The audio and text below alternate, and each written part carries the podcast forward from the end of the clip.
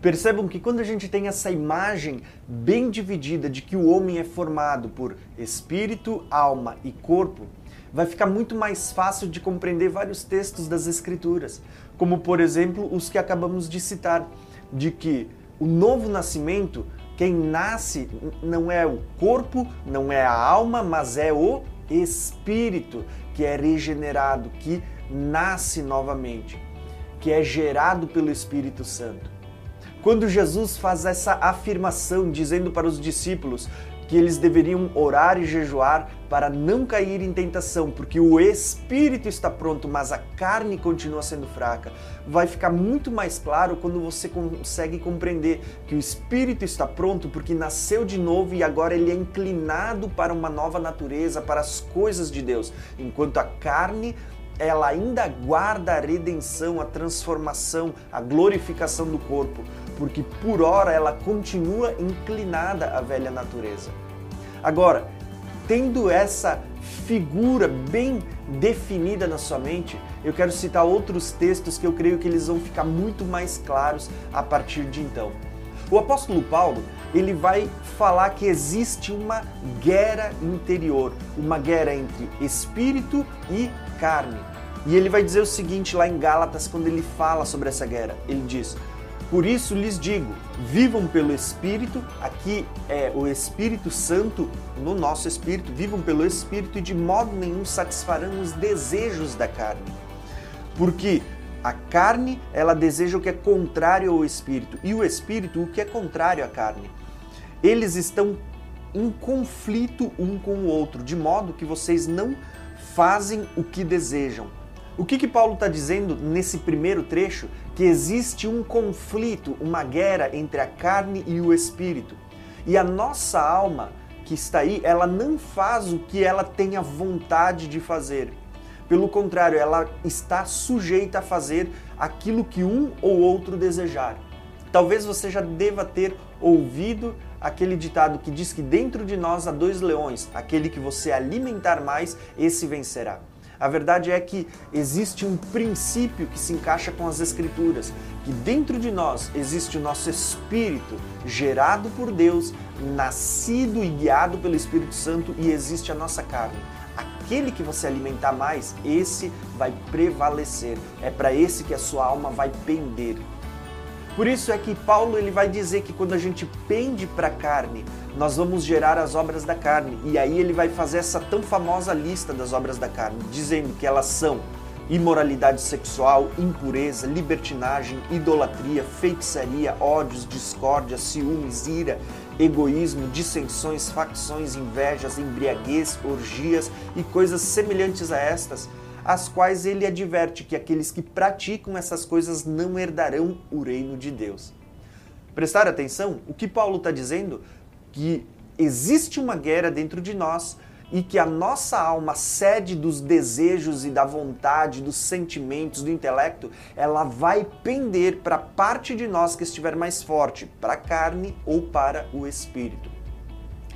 E quando a gente fortalece nosso espírito, ele vai dizer então a gente vai produzir os frutos do Espírito Santo no nosso espírito, na nossa vida.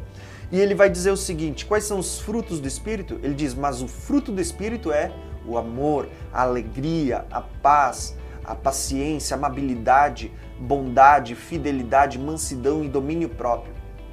Por isso, quando você consegue compreender com clareza essa imagem de que o homem é formado em espírito, alma e corpo, vai ficar muito mais claro a compreensão de diversos textos das Escrituras, porque era isso que Paulo tinha em mente quando ele falava dessas guerras interiores.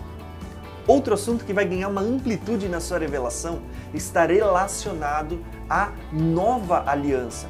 Na velha aliança, a lei de Deus, elas foram parar em duas tábuas de pedra. Porém, Jeremias vai profetizar sobre a nova aliança. E quando ele profetiza da nova aliança, ele vai dizer que as, debaixo da nova aliança a lei de Deus não ficaria mais em duas tábuas de pedras. Pelo contrário, elas iriam parar aonde? Vamos ler, Paulo fala isso aos Hebreus, porque ele cita o profeta Jeremias. E Paulo vai dizer o seguinte: Esta é a aliança que farei com a comunidade de Israel. Lembrem de uma coisa: aqui está falando das duas casas de Israel, o Israel de Deus, o povo que é formado tanto por gentios como por judeus que creram em Cristo e que foram inseridos no corpo de Cristo. Então, ele diz assim: ó, Esta é a aliança que farei com a comunidade de Israel depois daqueles dias, declara o Senhor. Porei a minha lei na, na mente e escreverei ela no coração. Serei o Deus deles e eles serão o meu povo. Isso está completamente ligado até mesmo com o profeta Oséias, mas isso não é assunto para hoje. Mas o que eu quero que vocês percebam, o que, que o apóstolo Paulo está dizendo, o que, que Jeremias profetizou. No Velho Testamento, a lei, por causa da dureza do coração do, do povo, ela foi parar em duas tábuas de pedras. Porém, tudo que acontece no Velho Testamento, ela era uma sombra que apontava para o Novo. É uma figura que estava tipificando, apontando para algo que Deus faria no Novo Testamento. No Velho Testamento, a lei de Deus ela foi parar em duas tábuas de pedras. Ela estava apontando que no Novo Testamento, debaixo da nova aliança, a lei de Deus ela seria posta na mente e no coração, em duas tábuas. Deus estava dizendo: Eu vou tirar o coração de pedra de vocês e vou pôr um coração de carne. Ele estava falando de uma mudança que haveria por meio da nova aliança. Ninguém mais precisaria ensinar, porque dentro de nós nós teríamos o Espírito Santo que nos ensinaria acerca de todas as coisas. Agora, por que, que isso é tão importante?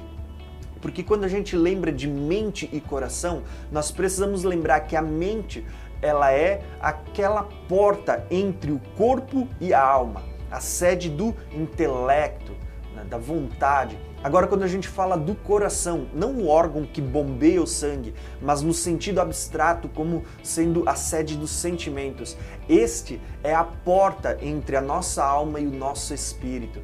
E é isso que o texto está declarando para nós. A lei de Deus, ela estaria dentro de nós, tanto na nossa mente como no nosso coração. Ela estaria tanto entre a nossa carne, a nossa alma, como entre a alma e o espírito. A lei de Deus impregnada em nós. Agora isso vai ficar muito mais claro porque essa expressão de mente e coração, ela revela o nosso ser como completo. Porque o próprio Deus em vários textos, ele vai ser citado como sendo aquele que, vou dar um exemplo, Jeremias, eu sou o Senhor, aquele que sonda coração e que examina a mente. Perceberam como está ligado? Um Deus que conhece a gente por completo. Quando fala de mente e coração, está falando daqueles lugares mais profundos que ninguém conhece. Está dizendo: o Senhor conhece, ele te conhece por completo. O salmista vai declarar: Sonda-me, ó Deus, e conhece o meu coração, esquadrinha os meus pensamentos.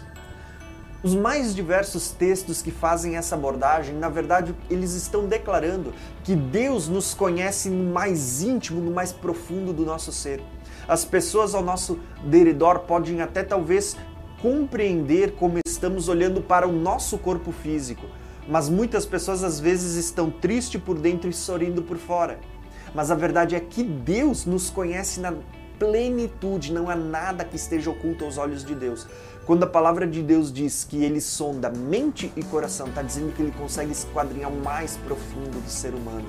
Ele sabe quando nós estamos abatidos, quando estamos alegres, quando estamos fortes, quando estamos fracos. Então Deus te conhece por completo. Mas até mesmo essa linguagem figurada, ela é algo que aponta para essa divisão do corpo do homem: espírito, alma e corpo, mente e coração. Porém, eu quero citar aqui mais alguns textos que vão trazer uma revelação muito maior ou uma clareza maior sobre esses diversos assuntos. Por exemplo, se tratando de fé, a fé ela é gerada no nível do nosso espírito. Lembra que nós lemos Hebreus, onde dizia que a palavra de Deus é como uma espada de dois gumes capaz de penetrar até o ponto de dividir alma e espírito, pensamentos e intenções do coração? Quando ele fala dessa divisão entre alma e espírito, ele está falando que a palavra de Deus ela tem essa capacidade de chegar no mais íntimo do seu ser, não só no tocar a, a, o seu corpo físico, não só tocar a sua alma, que é capaz de eh, te emocionar, mas ela tem a capacidade de chegar ao ponto de penetrar no mais profundo do seu espírito. E aqui existe uma chave profunda. Por quê? Porque é no espírito que a fé é gerada. Vou dar um exemplo para vocês própria palavra ela declara para nós que a fé vem pelo ouvir e ouvir o que? A palavra. A fé ela é gerada por meio da palavra de Deus. Agora o detalhe é que a fé ela não é gerada simplesmente por entrar em seus ouvidos, seu corpo físico. Porque assim como ela entra por um lado, ela pode simplesmente sair pelo outro, como muitos usam esse ditado também não é gerada simplesmente por tocar a sua alma. Por quê? Porque muitas pessoas às vezes podem montar belos esboços, belas pregações que vão te emocionar.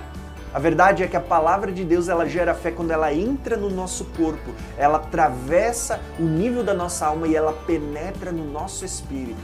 Uma palavra, quando ela é pregada genuinamente, do jeito que ela é, a palavra de Deus pura, ela é eficaz e capaz de penetrar no mais profundo do nosso ser, ao ponto de dividir alma e espírito. E é quando ela toca o nosso espírito que gera a fé, é que ela vai gerar o um novo nascimento e tudo aquilo que a gente já veio conversando. Então prestem atenção. É no nosso espírito que a fé é gerada. Uma palavra que ela, ela alcança o nível da carne, ela não vai trazer mudança nenhuma. Uma palavra que fica simplesmente nas nossas emoções, que é a alma, também não vai trazer muita diferença.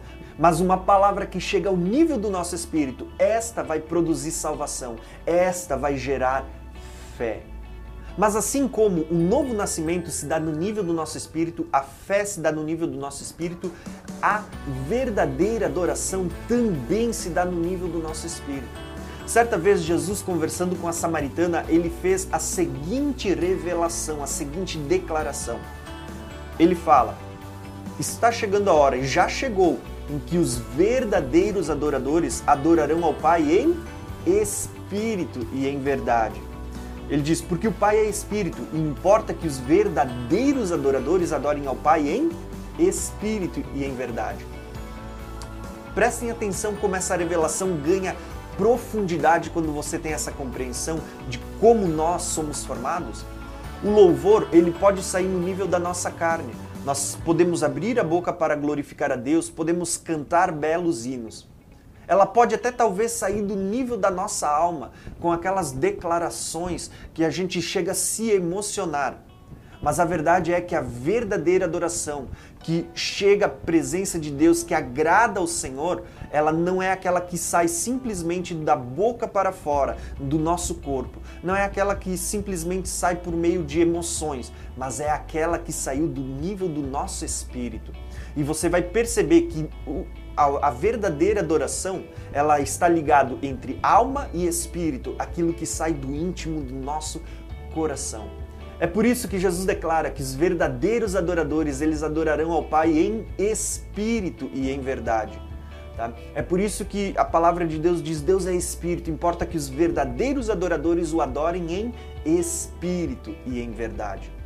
Porém, além da fé, do novo nascimento, a, da verdadeira adoração, que elas são geradas no nível do nosso espírito, outro assunto que também está relacionado ao nosso espírito é o dom de falar em línguas, ou a capacidade de orar em línguas estranhas, em línguas dos anjos, como existem esses termos espalhados pelas Escrituras.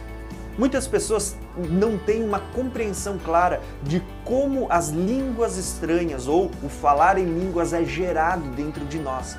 E a verdade é que nós vamos perceber que Paulo ele vai ensinar com muita clareza, mas por não termos essa imagem bem definida na nossa mente, às vezes nós não compreendemos o que Paulo está falando. O que Paulo vai declarar? Vou ler para vocês e depois eu vou explicar. Paulo, em 1 Coríntios 14, ele diz: Pois se eu oro em línguas, ele diz, o meu espírito ora, mas a minha mente está falando agora do, do, do, corpo, essa divisão entre corpo e alma, a minha mente ela fica infrutífera. Então o que eu farei? Ele diz: orarei em espírito e também orarei com entendimento. Prestar atenção, Paulo está falando que nós podemos orar de duas formas bem distintas. Podemos orar com o nosso entendimento, ou seja, com a nossa mente, com, com as nossas palavras, mas nós também podemos orar em línguas. E em línguas, Paulo declara: a mente, ou seja, o intelecto, ele não participa, ele fica infrutífero, porque em línguas você não consegue compreender, é o seu espírito orando inspirado pelo Espírito Santo. E quando o seu espírito está orando, ele ora uma linguagem que é dada pelo Espírito de Deus. E esta linguagem, a menos que haja interpretação de línguas, a sua mente ela não consegue compreender. Por isso que ele vai dizer, então, quem fala em línguas, ora para que possa também entendê-las, para que possa interpretá-las. E aqui eu quero fazer um destaque que eu acho muito interessante. Paulo, ao falar de línguas estranhas, do orar em línguas, orar em espírito, olha essa expressão, orar em espírito, ele está falando de orar em línguas. Não é você uh, fechar os olhos e, e, e fazer aquela oração em silêncio. Oração em espírito é orar em línguas, é isso que Paulo está declarando. Quando nós oramos em espírito, em línguas, Paulo está dizendo que nós oramos bem, quando Paulo diz assim, ó, quando você canta em línguas, quando você canta em espírito, você dá bem as graças a Deus. Agora prestem atenção, em outro lugar, Paulo vai dizer que quando a gente ora com entendimento, ele diz nós não sabemos orar como convém e precisamos de ajuda. Por que, que eu fiz essa declaração?